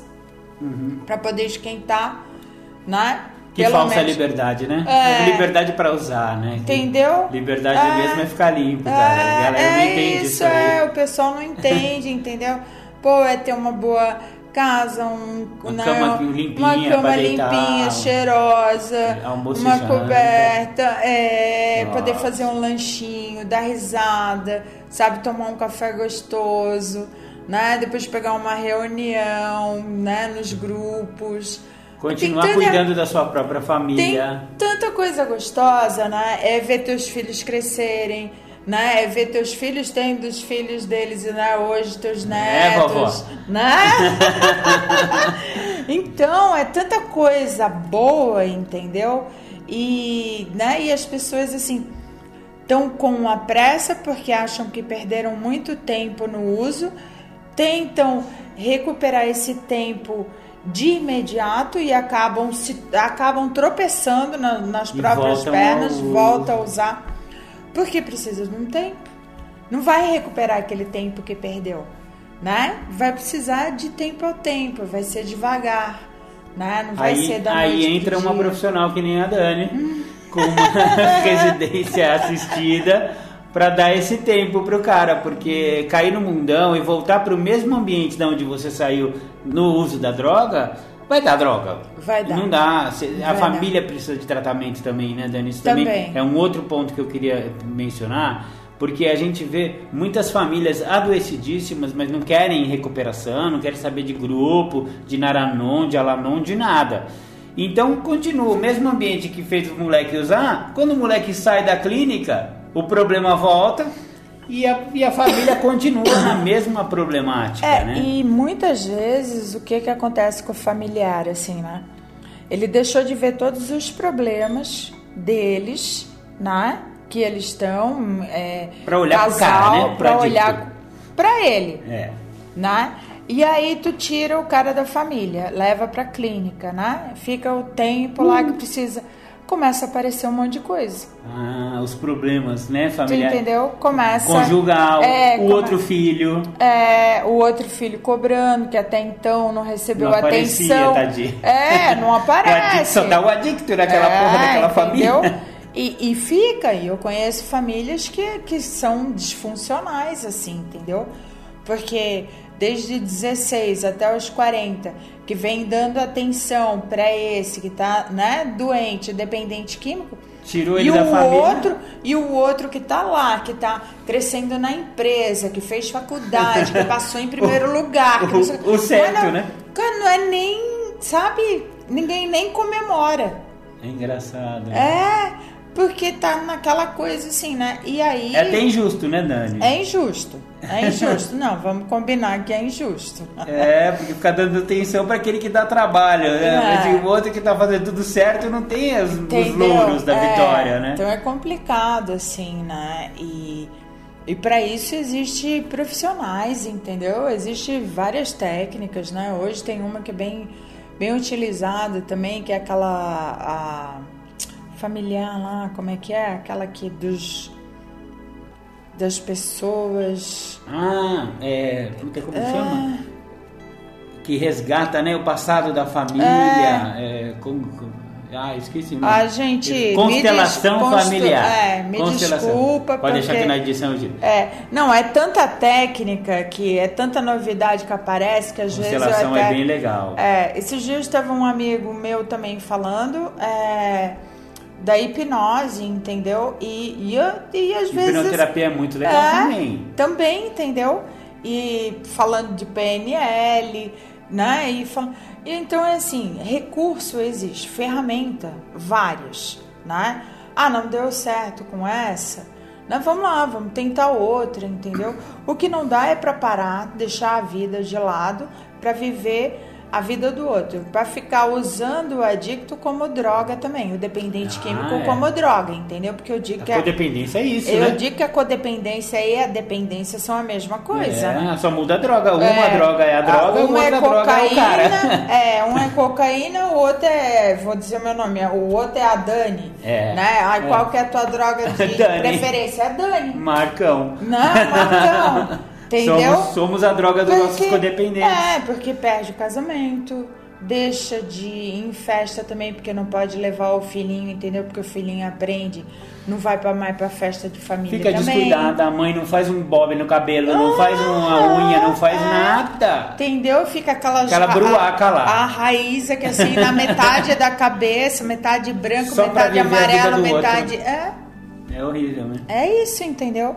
E aí vai falar o quê? Que o cara tá lá usando droga, que não faz a barba, que não corta o cabelo, não pode Ela nem também falar tá nada. igual, ela né? tá assim. É. A codependência também, quando, em casos extremos, a gente está falando de casos extremos, Sim. mas ela é muito séria também Sim, e tem que sim. ser tratada. A, a- a família também tem grupos de apoio, grupos que, que, que são muito, eh, que funcionam muito com 12 passos, né? E tem também os tratamentos psicológicos, que é a Tem, mesma coisa que tem tem para que tem para codependente. É, e tem que Psiquiatria, fazer. Psicólogo, tem terapias mil, né? E então tem que a família fazer. tem que ajudar. É, tem que Se fazer. ajudar. É, tem que se ajudar, entendeu? É. É. isso que precisa ser feito, né? Porque eu já vi gente tão adoecida de querer interromper o processo de tratamento do filho, porque começa a perceber que o filho tá um pouco melhor. Tá bem, tá fortinho, tá Entendeu? falando legal no telefone, É. o, o emprego começa a cobrar, Isso. né, ele precisa voltar pro Ah. trabalho, já passou um mês e meio, e, aí é, tira gente- o cara, daí Não, e aborta o gente- tratamento. A gente falou isso na outra, né? Falou, meu, a aceitação social não é, É, não recuperação. É, é a meditação diária de hoje, isso. É, eu li não hoje isso é de manhã. recuperação, entendeu? É. Não adianta que, ah, tem um emprego legal, tá com a família legal, tá não sei o que, Paraná, tá, tá, entendeu, meu? Só que não tá tratando da doença é, verdadeira. Tem carrão, tem não sei o que, tá atolado em dívida, né? Hum. Hora que não conseguir pagar uma também já vai, Ah, é, entendeu? é se, a de namorada, se a namorada deixar, pronto, já Uhum. vai pro... Entendeu? Porque Aí. não faz recuperação, não, não procura ajuda, né? Acha que tá ali, tá conseguindo as coisas e tá bem. E não tá bem. Não tá bem. Beleza, Dan. Eu acho que eu te suguei já bastante. Quanto tempo deu aqui? Ah, 41 minutos. Já dá quase meio programa. Já, já tá praticamente o programa independente tá feito. Eu só vou editar depois. Tirar algumas coisas, algumas tosses que eu dei aqui. Muito obrigado. Muito obrigado de novo, Dan. O programa Independência agradece. Passa seus contatos aí pra gente. Vamos lá. É, arroba, no Insta, arroba núcleo.sinergia. No o telefone, tá? O WhatsApp é 11 98498 0471. Tem o TikTok também que Dani Costa, como que é lá? é, eu acho que é Dani CDNR. E daí lá tem a página do núcleo também. Ah, que legal. Que tá no comecinho, porque agora que eu tô ensaiando nessas. Plataformas é, novas, né? Nessas coisas. Beleza, Dan. Sempre uma, uma satisfação conversar com você. Muito obrigado, viu? E um abração para todos aí. gente, obrigada também. Um abraço grande, né? E depois a gente. Vai ter um dia que a gente vai começar com um tema e vai conseguir concluí-lo. Porque até hoje a gente fala de tudo ao mesmo tempo. Eu gosto dessa devagada, tá tudo certo. Obrigado, daqui a pouco a gente volta.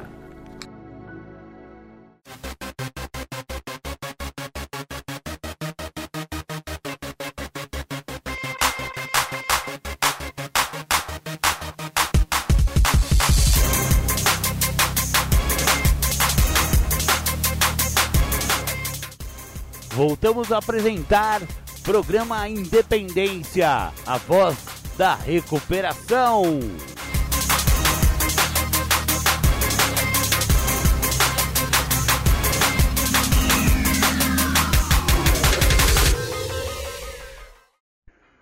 Vamos falar de primeiro passo? Vamos fechar a ideia de primeiro passo, aonde eu tive que passar dentro do que a literatura me proporciona para entender um pouquinho do que é o primeiro passo. Eu tenho que passar dentro da ideia da doença da adicção para entender que eu sou portador de algo. Tenho que passar dentro de um tópico chamado negação para entender que é a menor parte desta doença. Interpreto que chego a um fundo de poço de ordem emocional que me compromete e reconheço que o estado de impotência que a literatura me fala é um quadro de debilidade, o quanto débil eu sou, que não percebo que eu não tenho controle de nada. Aí quando eu chego no tópico da perda de controle, eu entendo que as minhas perdas de controle se dão a que eu trago comigo reservas, e as reservas, elas me privam dos benefícios que esse programa tem a me oferecer. Somente me livrando de todos os tipos de reservas e restrições é que eu entendo o que, que o programa me direciona. E com isso, eu me rendo a uma relação que eu vou criar com o que na nossa literatura fala os princípios espirituais. E no primeiro passo, do guia especificamente, traz uma ideia que o princípio espiritual do primeiro passo, que dá condição para que a pessoa não volte a se drogar, é a honestidade. Então a honestidade, ela realmente, ela completa a ideia dentro dos três princípios espirituais: mente aberta, honestidade, boa vontade, entre outros princípios que vão estar dentro do processo de primeiro passo, porque uma vez quando eu dou este passo, é como sair para fazer uma jornada, uma caminhada. Eu preciso dar o primeiro passo e eu preciso dar esse passo em direção àquilo que eu acredito. Então, se eu não pratico o que o programa me oferece, eu não acredito no programa. Não dá para dar o primeiro passo a qual o programa te proporciona se você não usa o que o programa te oferece em todas as áreas da sua vida. Então, se você não tem como dar esse primeiro passo em áreas específicas da sua vida, onde você está? Dentro da sua casa, no seu empregador, na escola, no esporte, aonde for, você nunca vai interpretar por que que fala dentro da nossa literatura coisas muito básicas, muito simples, dentro da, da literatura do Guia para Trabalhar o Espaço, que define a existência e o reconhecimento do eu. A frase que muito me faz ter essa percepção é uma pergunta dentro do tópico Princípios Espirituais que traz a narrativa. O que é dito na recuperação e me parece difícil de acreditar. Essa frase me mostra que o que é muito dito em recuperação e que me é difícil de acreditar é que as pessoas usam o que o programa fala é que as pessoas vivem o que o programa proporciona. Usar é uma coisa e viver é outra. Então, enquanto eu não tenho essa sacada, que o que é muito difícil na minha pessoa de vir acreditar é o que o programa está me oferecendo e que eu tenho que usar isso, eu tenho que viver isso se eu quiser dar este passo, porque senão eu vou saber apenas meia verdade. Como fala na nossa literatura, muitos dão somente meio passo que é a ideia de estar em recuperação porque não estão usando álcool e droga. E aí eles até acreditam que estão com uma vida boa, uma vida plena, porque tem aí alguns dias, meses ou anos que estão sem se drogar, mas não entendem que o que não estão a fazer é o uso da substância e que o que fundamenta e caracteriza a doença não é a substância. A substância é o resultado final de uma pessoa que é portador da doença da adicção. E a doença da adicção, a qual eu estou retratando e buscando deixar claro que para deter esta doença eu tenho que dar este passo por inteiro, ela é vista como uma coisa. Então é esta coisa que me impede, é esta coisa que me bloqueia, é esta coisa que não me permite entender que o meu maior problema não está no uso de álcool e de drogas. Com o uso de álcool e de drogas está a solução para os meus problemas, que envolve outras questões. Questões essas que o primeiro passo deixa claro quando diz que temos que focar honestidade, mente aberta e boa vontade, temos que ter humildade, temos que ter aceitação, precisamos praticar os princípios, pois somente assim é que nós começamos a admissão da verdade sobre a nossa doença. Doença essa que não me deixa ver que eu não uso os princípios a qual o programa proporciona nas áreas da minha vida. Então, se eu não uso os princípios nas áreas da minha vida, eu não tenho o primeiro passo. Eu não tenho o reconhecimento de que realmente o programa funciona. E com isso, eu acabo me restringindo aos benefícios do programa, que é a libertação da doença, um segredo que tanto me escapou. Então nunca me foi segredo entender que o uso de álcool e de drogas era um problema, nunca me foi um segredo, pois os meus pais me falavam, os meus educadores me mostravam e me falavam, as pessoas me traziam isso que o uso de álcool e de drogas seria nocivo e iria me comprometer. Mas o que era um grande segredo, e foi um grande segredo por longos períodos na minha vida? Entender a doença da adicção. E enquanto eu não reconheço a doença, eu também não trato daquilo que me leva para o uso de álcool e de drogas. E a doença, ela é bem específica, que na literatura fala no texto básico para uma pessoa que está envolvida com o programa sobre os sintomas da doença que envolve a desonestidade, as prevaricações, o desleixo, a degradação, a má vontade, a falta de participação, entre mais uma infinidade desses. Então, enquanto eu não tenho e não dou a devida atenção ao que a literatura me proporciona, eu estou a me tolir do benefício do programa, que é somente me libertar da doença. E uma vez liberto da doença, o resultado final da doença eu detenho, que é o uso da substância psicoativa, a qual, de alguma forma, de uma maneira muito chula, eu interpreto ser até um benefício. Pois se tem algo bom para com que as pessoas não estejam que assim determinar a minha pessoa aquilo que eu sou, é as pessoas trazerem a ideia que aquilo que eu estou cometendo é oriundo e resultado do álcool e da droga que eu faço uso.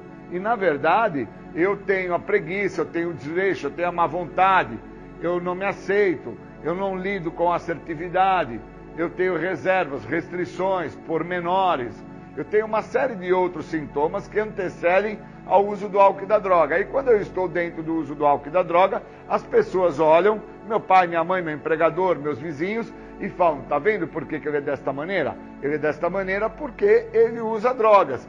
E quando eu chego dentro da ideia, no guia para trabalhar os passos dos princípios espirituais, eu consigo entender que também tem uma passagem na literatura que fala se eu já percebo a necessidade que eu tinha em esconder a minha adicção. E esse percebimento se dá quando eu reconheço que eu estou a usar o álcool e a droga para não ter que ver que eu não tenho boa vontade, que eu não sou uma pessoa ativa, que eu sou uma pessoa dislexa, que eu sou uma pessoa que tem outros comprometimentos. Então, quando eu vou dando atenção a isso, eu começo a praticar então um dos princípios que dentro desse tópico do guia princípio espiritual está me mostrando que há uma necessidade intrínseca, que é de dentro para fora, que é ter mente aberta. E aí, a hora que eu estou dentro deste princípio, que é mente aberta, eu consigo entender o porquê que ser honesto para com aquilo que eu sou é de profunda importância, é de suma importância, é de algo imensurável. Porque se eu não falo quem eu sou, eu sou não vai deixar de existir e vai sempre ficar com que as pessoas à minha volta acreditem que eu sou daquela maneira, porque eu cheiro pó, fumo crack, bebo pinga, ou porque eu perdi, ou porque eu fui lesado, ou porque as pessoas à minha volta acabaram por armar uma conspiração e com isso me prejudicaram. E na realidade, o que me falta é entender aquilo que eu sou portador, que a literatura traz como uma coisa. Coisa essa que o resultado final de quem é portador desta coisa é fazer o uso da substância. Então eu preciso entender como que eu estou praticando os princípios mente aberta, boa vontade, honestidade, humildade. Como que eu estou em relação ao trabalho deste passo? Eu acredito que somente o ficar sem o uso de álcool e de drogas é o resultado a qual o passo proporciona e oferece. Eu acho que estar sem uso de álcool e de drogas é algo tão benéfico que por estar sem uso de álcool e de drogas eu vou ter ganhos, ganhos esses que vão se tornar frutíferos e mensuráveis. Eu preciso entender que quando dentro do guia para trabalhar os passos, eu chego na proposta para entender o estado de insanidade, que é a perda do senso crítico, a perda do senso de limite. Quando eu chego no tópico, seguindo em frente, a literatura também define que enquanto nos preparávamos para o segundo passo, provavelmente teremos que nos perguntar mais de uma vez se nós trabalhamos suficientemente a ideia do primeiro passo, que é reconhecer a doença, entender o que fala na primeira pergunta do primeiro passo, que retrata, dentro de 69 perguntas, o que, que a doença da adicção representa para mim. E quando eu dou a devida atenção sobre o que a doença da adicção representa para mim, eu abro as portas para o que o tratamento tem a me oferecer. E o tratamento de narcóticos anônimos, ele me oferece uma visão no todo, como se minha vida fosse uma pizza e cada pedaço da pizza fosse uma área da minha vida.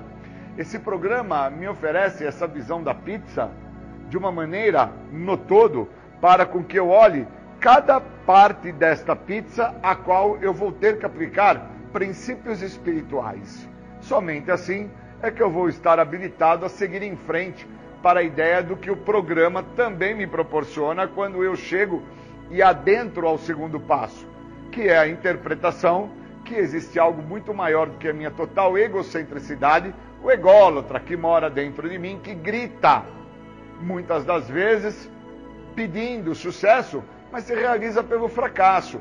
E onde está o fracasso? está em não usar o que o programa oferece no todo, em todas as áreas da minha vida.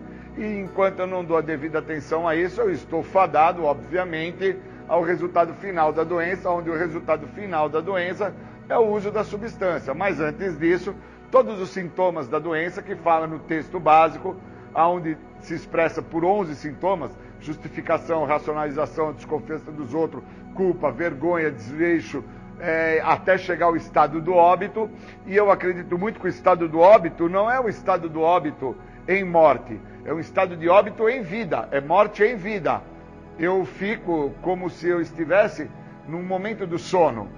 Quando uma pessoa entra em estado de sono, ela está em estado de morte, porque tudo acontece à volta dela, mas ela não consegue perceber que as coisas estão andando, que as coisas estão acontecendo, a fila do ônibus andou, né, o metrô partiu, as coisas acontecem e a pessoa está em estado de morte, porque ela acredita que ela está a descansar, pois ela vem tendo momentos muito tenebrosos, momentos que é, exigem demais do mesmo, e na verdade a doença está manifestada dentro da preguiça, dentro da prevaricação, dentro do desleixo, dentro da própria degradação, que não permite entender os sintomas que a doença está tomando independente dele estar a usar o álcool ou as drogas.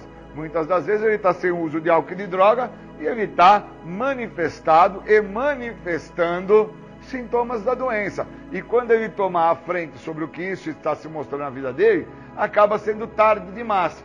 Por isso que quando eu chego na ideia do que o segundo passo tem a me oferecer, eu chego então a entender que por muitas das vezes os resultados buscados pela minha pessoa dentro da minha velha maneira de viver, não foram satisfatórios e que agora eu preciso entender como que isso está a modificar-se. Então eu queria agradecer muito dentro da proposta do que o programa tem a oferecer, entender que agora eu vou chegando ao momento a qual eu preciso preencher o vazio que sobrou a partir do momento que eu fico sem o uso do álcool e da droga. E preencher esse vazio vai ser através do programa, através de um poder maior, através da literatura, através do apoio dos meus companheiros, os meus poderes maiores. Obrigado, bons momentos. Deus, conceda-me serenidade para aceitar as coisas que eu não posso modificar, coragem para modificar aquelas que eu posso, e sabedoria para reconhecer a diferença. Só por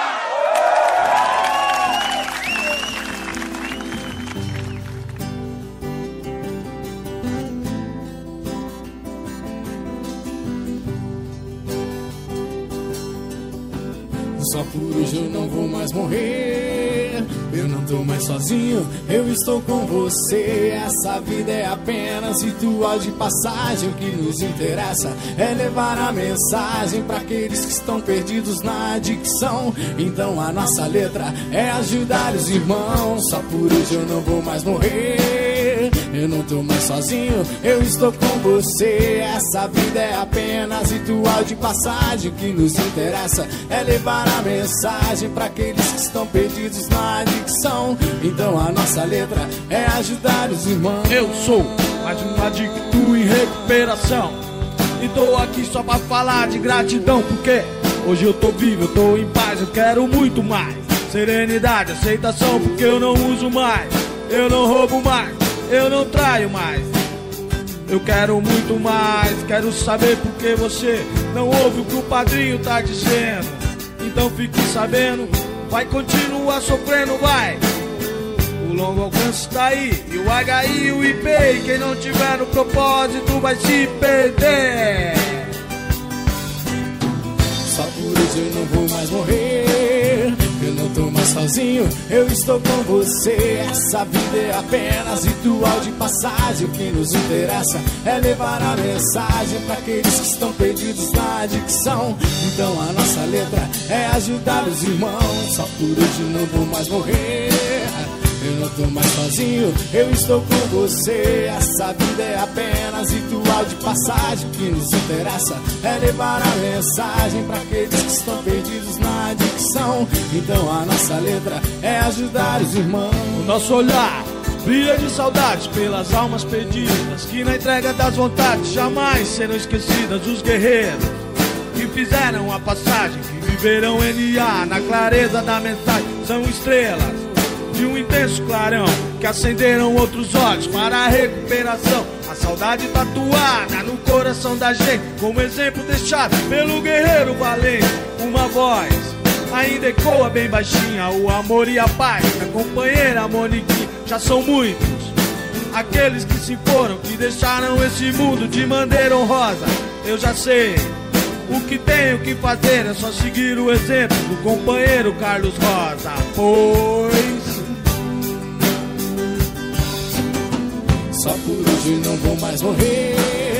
Eu não tô mais sozinho, eu estou com você. Essa vida é apenas ritual de passagem. O que nos interessa é levar a mensagem para aqueles que estão perdidos na adicção. Então a nossa letra é ajudar os irmãos. Só por hoje não vou mais morrer. Eu não tô mais sozinho, eu estou com você. Essa vida é apenas ritual de passagem. O que nos interessa é levar a mensagem para aqueles que estão perdidos na adicção. Então a nossa letra é ajudar os irmãos. Nosso olhar brilha de saudade pelas almas perdidas. Que na entrega das vontades jamais serão esquecidas os guerreiros. Que fizeram a passagem, que viveram NA na clareza da mensagem, são estrelas de um intenso clarão que acenderam outros olhos para a recuperação. A saudade tatuada no coração da gente, como exemplo deixado pelo guerreiro valente. Uma voz ainda ecoa bem baixinha, o amor e a paz da companheira Moniquinha já são muitos. Aqueles que se foram, que deixaram esse mundo de maneira honrosa. Eu já sei. O que tenho que fazer é só seguir o exemplo do companheiro Carlos Rosa, pois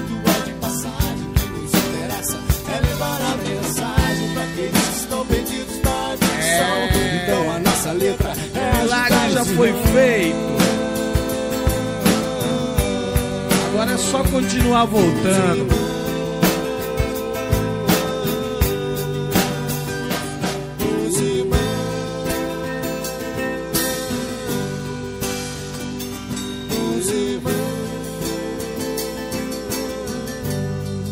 É, companheiro, o milagre já foi feito, agora é só continuar voltando.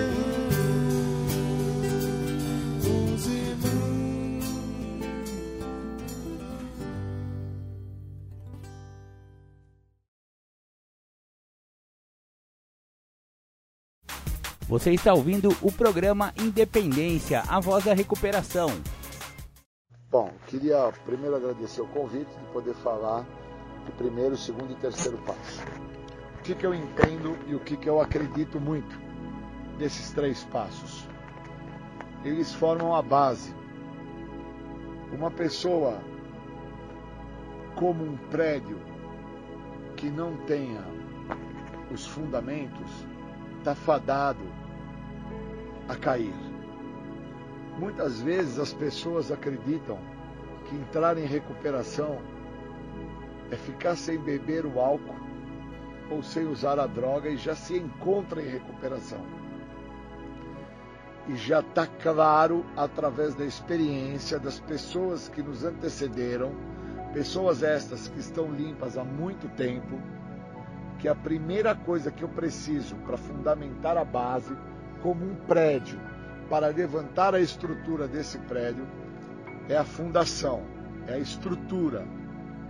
Então, para que eu entre em recuperação, eu preciso construir uma estrutura. Senão eu não consigo. Quando eu chego ao programa, eu chego sem base, sem estrutura, sem direcionamento. Eu chego sem entender o que estava me acontecendo eu chego trazendo uma ideia que é o que a minha trajetória me mostrava, que eu estava usando muita droga, usando muito crack, cocaína, maconha, pinga, qualquer tipo de substância psicoativa. Eu não posso trazer a ideia de que a cocaína me prejudicou, ou foi o álcool que me fez mal, ou foi o crack que me levou à falência e eu perdi os meus entes queridos. Eu tenho que interpretar que houve também um processo na minha trajetória que fundamentou a situação que eu cheguei. E esse processo, ele não é um processo único, exclusivo de algo específico, seja só o álcool ou seja só um tipo de droga. Eu tenho que trazer a ideia para a minha pessoa que eu sou usuário de substância química. Então, se falarem para mim, olha, pega xixi de vaca com capim, bate no liquidificador e toma, que você vai ficar muito louco, eu tenho que interpretar que a minha preocupação não está no gosto daquilo que eu vou tomar, está na sensação que eu vou obter. Pois eu fumava, eu bebia, eu cheirava, eu usava crack, eu tomava comprimidos, então a minha preocupação não era o tipo, se era para inalar, para beber, para mascar. A minha preocupação sempre foi na sensação que eu ia obter. Então eu preciso ter isso muito esclarecido comigo para que eu faça a fundamentação através dos passos. Senão eu vou me restringir à ideia que eu só chego a um centro de tratamento, ou eu só chego aos programas anônimos por uma determinada droga. E começo com isso a criar uma restrição que vai me privar de benefícios que o programa tem a oferecer. Na nossa literatura de 12 passos, no livro de texto básico azul de Narcóticos Anônimos, no primeiro passo, na página 21 para a página 22, lá determina que as restrições me privam dos benefícios que este programa tem a oferecer.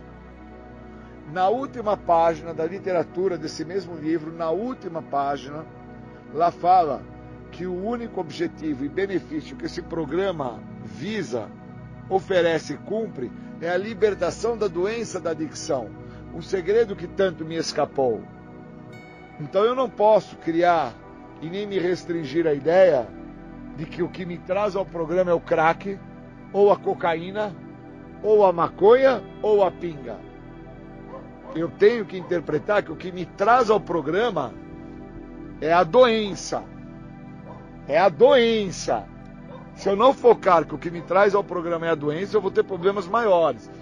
E quando eu falo para mulheres, que é o caso de hoje, estou falando para mulheres, é importante entender que muito do que leva também as mulheres em busca de um tipo de substância psicoativa alteradora de humor, por muitas das vezes, é o que não foi percebido dentro da primeira natureza, que envolve as questões de ordem de beleza, envolve as comparações, envolve as minhas reservas. Então, quando fala na literatura sobre restrições que me privam de benefício, sobre reservas, sobre sintomas da doença, que são narrativas que tem na primeiro, no primeiro passo do livro azul, onde fala quais os sintomas da doença que se apresentam mais é, afloradamente, como negação, justificativas, racionalização, desconfiança dos outros, culpa, vergonha. Quando isso se apresenta para moças de diversas idades, não somente as jovens, mas também senhoras, quando isso se apresenta, obviamente cria nessas moças um confronto. É aí que, dentro do segundo passo do programa dos Anônimos, tem uma narrativa de extrema importância que fala: falamos e ouvimos os outros e eles nos mostram o que está funcionando para eles. Porque se eu não falo para o outro o que está funcionando para mim, o outro que tem uma situação que ele não entende que está se apresentando para ele, ele nunca vai saber o que está funcionando para mim que pode vir a funcionar para ele. E aí o segundo passo, por muitas das pessoas, passa-se batido. E só vai descobrir que passou batido por esse passo lá na frente. E compreender que é um passo de extrema importância, porque é um passo que me deixa lúcido, sóbrio, me faz interpretar que a perda do senso de limite, a perda do meu senso crítico, me faz cometer inúmeras insanidades, pois eu passo a repetir, por repetidas vezes, uma série de fatores que ao repeti-los eu até acredito que eu não vou ter problemas, mas eu estou tendo problemas pois eu estou por fumar droga continuadas vezes, esperando um resultado diferente, e não tenho resultado diferente. Eu estou por beber continuadas vezes, esperando que o porre seja diferente, eu não tenho porre diferente. Eu estou por fazer uso de um comportamento abusivo, me prostituindo, esperando ter um resultado diferente, e eu não venho tendo resultados diferentes. Então, mulheres em tratamento, elas necessitam deste passo e necessitam se aprofundar no segundo passo, para que não caiam no alto engano da doença, que no terceiro passo, onde nós trabalhamos questões de vontade e necessidade, porque o terceiro passo fala da entrega. O terceiro passo ele deixa claro que eu vou ter que entregar minha vida e a minha vontade nas mãos de um poder maior. Esse poder maior ele só vai se apresentar no segundo passo quando falamos e ouvimos os outros. E esse poder maior ele só se apresenta no segundo passo quando no primeiro passo eu interpreto a minha total impotência e perda de controle. Então, quando eu fundamento e construo a base, eu tenho chance para levantar o prédio. Essa é a diferença que muitas das pessoas não compreendem do programa de recuperação. Elas acham que vão se recuperar por osmose, ou então vão se recuperar porque pararam de usar, parou de fumar, parou de cheirar, parou de beber. E a recuperação não consiste pelo parar. No primeiro passo diz que algumas das pessoas que somente pararam com o uso descobriram somente meia verdade, pois só descobriram o parar, não descobriram como permanecerem sem o uso. E para permanecer em sobriedade, eu vou ter que dar determinados passos. Então, todas essas narrativas que eu trago são narrativas de grau de aprofundamento, que eu fui fazendo com o tempo de sobriedade que eu trago hoje, que é de 25 anos, mostra para aqueles que estão chegando que é impossível a pessoa querer se recuperar por um ato de mágica ou de milagre. Vai necessitar, sim, de princípios espirituais que são citados no programa, como honestidade, mente aberta e boa vontade. A honestidade é a base para que eu tenha mente aberta, para que eu escute o que o outro está falando, para que eu tenha boa vontade de buscar praticar o que o outro está me direcionando. Uma característica minha quando eu chego no programa é de não dar crédito, é de não ter confiança no próximo, é de não permitir com que o outro me ajude. Eu preciso entender que o que me trouxe até o ponto que eu me encontro, que é um ponto de estrangulamento, pois eu tive que chegar a um tal estado de desespero para ficar pronto para o que o programa tem a me oferecer. E chegar até o estado de desespero não foi chegar até o ato das loucuras que eu cometi. Foi ter chego ao primeiro dia que eu fiz uso. Eu não posso tomar como base que eu levei 20 anos para chegar ao programa. Porque senão eu vou ficar acreditando que eu também tenho que esperar 20, 30 anos para conseguir me recuperar. E eu preciso entender que o tal estado de desespero que eu cheguei na minha história, na minha trajetória, foi tamanho que ele se apresentou no primeiro dia que eu fiz o primeiro uso de toda uma vida que durou 20 anos usando. Então eu tenho pessoas que fizeram o uso no primeiro dia da vida delas, que durou 5 anos. Eu tenho amigos que fizeram esse uso no primeiro dia de vida deles, que durou 10 anos. E aí ele ficou esperando ter 10, 15, 18, 20 anos para poder se recuperar. Porque ele não tinha a base, ele não tinha passo. Sem passo, sem chance. Então, para que eu entre em recuperação, eu preciso fundamentar a base. Então, eu tenho três passos para que eu faça essa fundamentação, que eles definem muito bem dentro de um processo onde foi sintetizado. O primeiro passo, que traz a narrativa sobre impotência, perda de controle, uma vida ingovernável, foi sintetizado na ideia de que eu não posso. O segundo passo, que traz uma narrativa sobre a devolução da minha sanidade, sobre o meu reconhecimento da minha total insanidade cometida, ele foi sintetizado com a ideia que alguém pode. E o terceiro passo, que é um passo de tamanha amplitude, que fala sobre a entrega das minhas vontades, da minha vida, dos meus quereres, ele foi sintetizado dentro de uma narrativa muito prática, se eu deixar. Então, quando eu reconheço que eu não posso, que o outro vai poder, mas para isso eu tenho que deixar, eu estou fazendo a base para poder olhar a minha trajetória. Então, qual é a minha trajetória? É ter chego ao programa com 20 anos de uso? Ou é ter chego à necessidade de fazer o uso da substância no primeiro dia que eu usei, dentro desses 20 anos? Então, quando eu saco isso, eu compreendo que o ápice da minha loucura, o estágio final da minha drogadicção, foi estar com 20 anos de uso, por continuadas vezes fazendo uso, esperando um resultado diferente dentro desses 20 anos e não obtendo nenhum, nada mudança, nada de diferente, nada que me fosse palpável. Ao contrário, me restringir, me impedir, não tive nenhum grau de aprofundamento, de melhora, de ganho socioeconômico, de ganho educacional, de ganho familiar. Eu tive perdas irreparáveis. Que dentro dessas perdas é que eu passo a reconhecer a necessidade da base.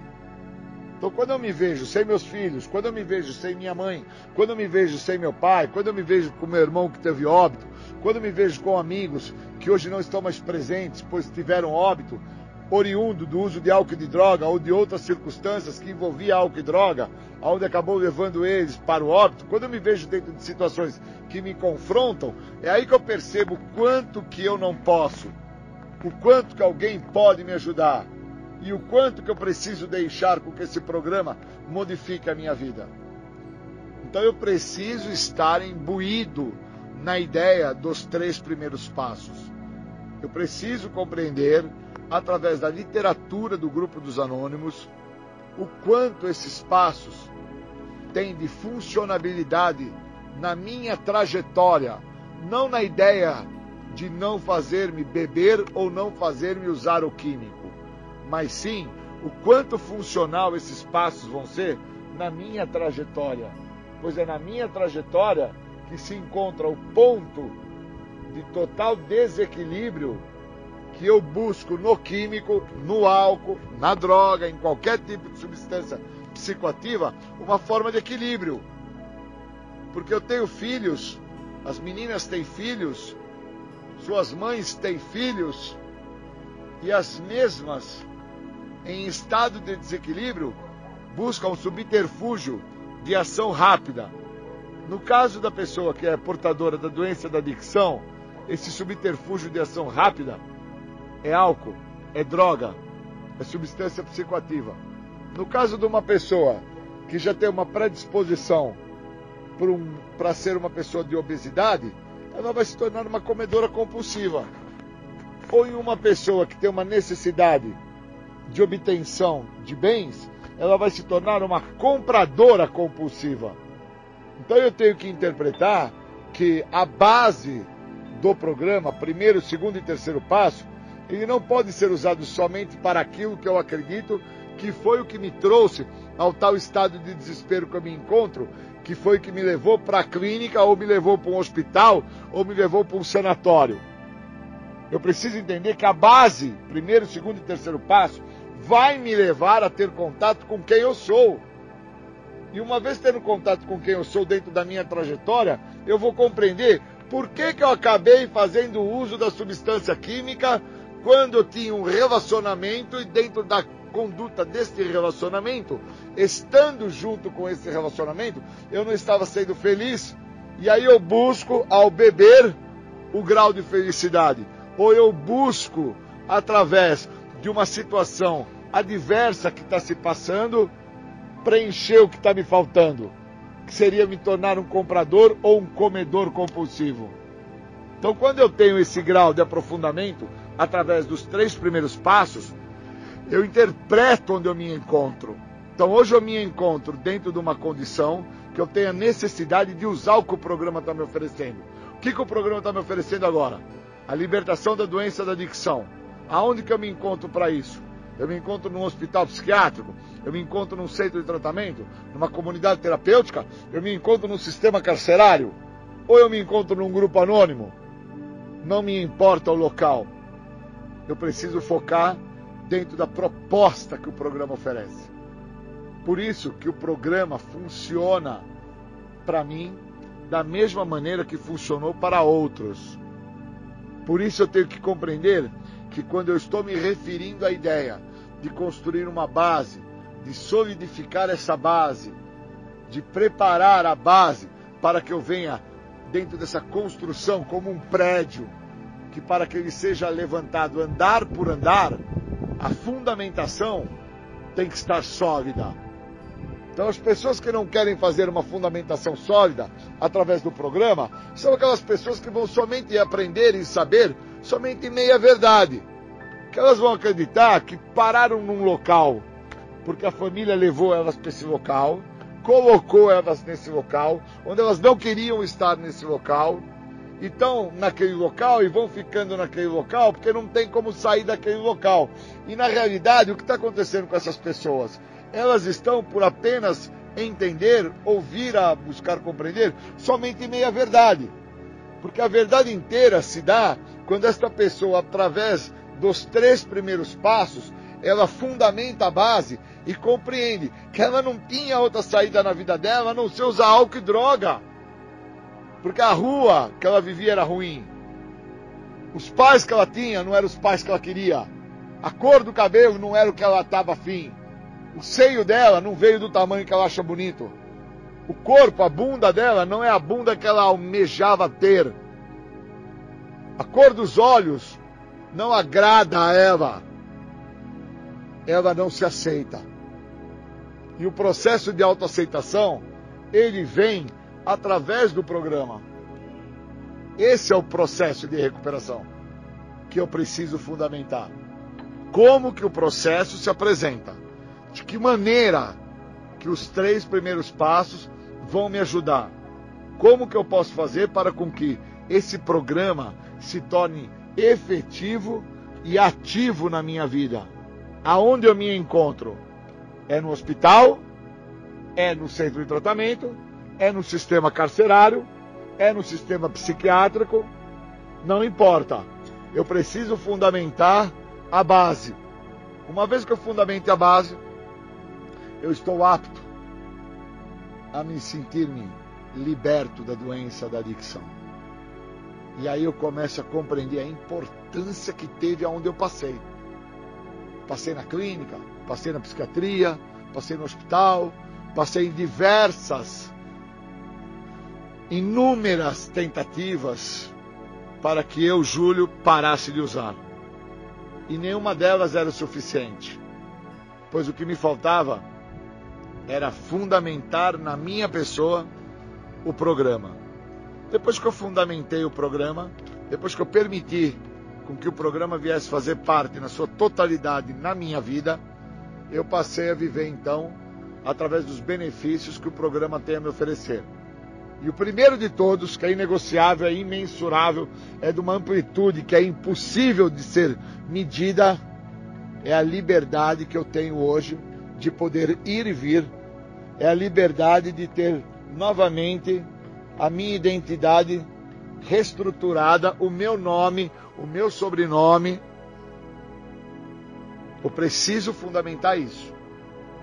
Então isso não vai ser fundamentado só porque a pessoa parou de usar ou porque ela está num local que esse local é para com que ela pare de usar. Isso acontece a partir dos passos. Então nós temos hoje nas mãos os três primeiros passos para que eu comece uma jornada infinita, onde esta jornada ela é uma vida muito melhor do que todas as vidas que eu acho que eu já vivi, do que tudo que eu acho que eu já tive. Muito melhor, mas tão melhor e tão maior que é imensurável. Eu queria agradecer vocês pela oportunidade, por serem mulheres, de eu fundamentar o que me faz ficar sóbrio hoje, nesses 25 anos. São os três primeiros passos. Queria agradecer, muito obrigado.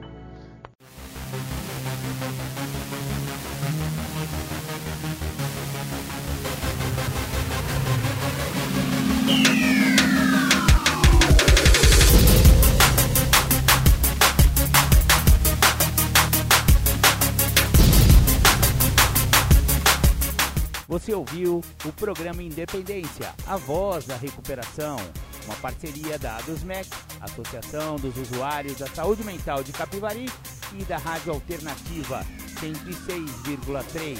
Até domingo que vem, com mais informações a respeito de dependência química e alcoolismo. Obrigado, até mais!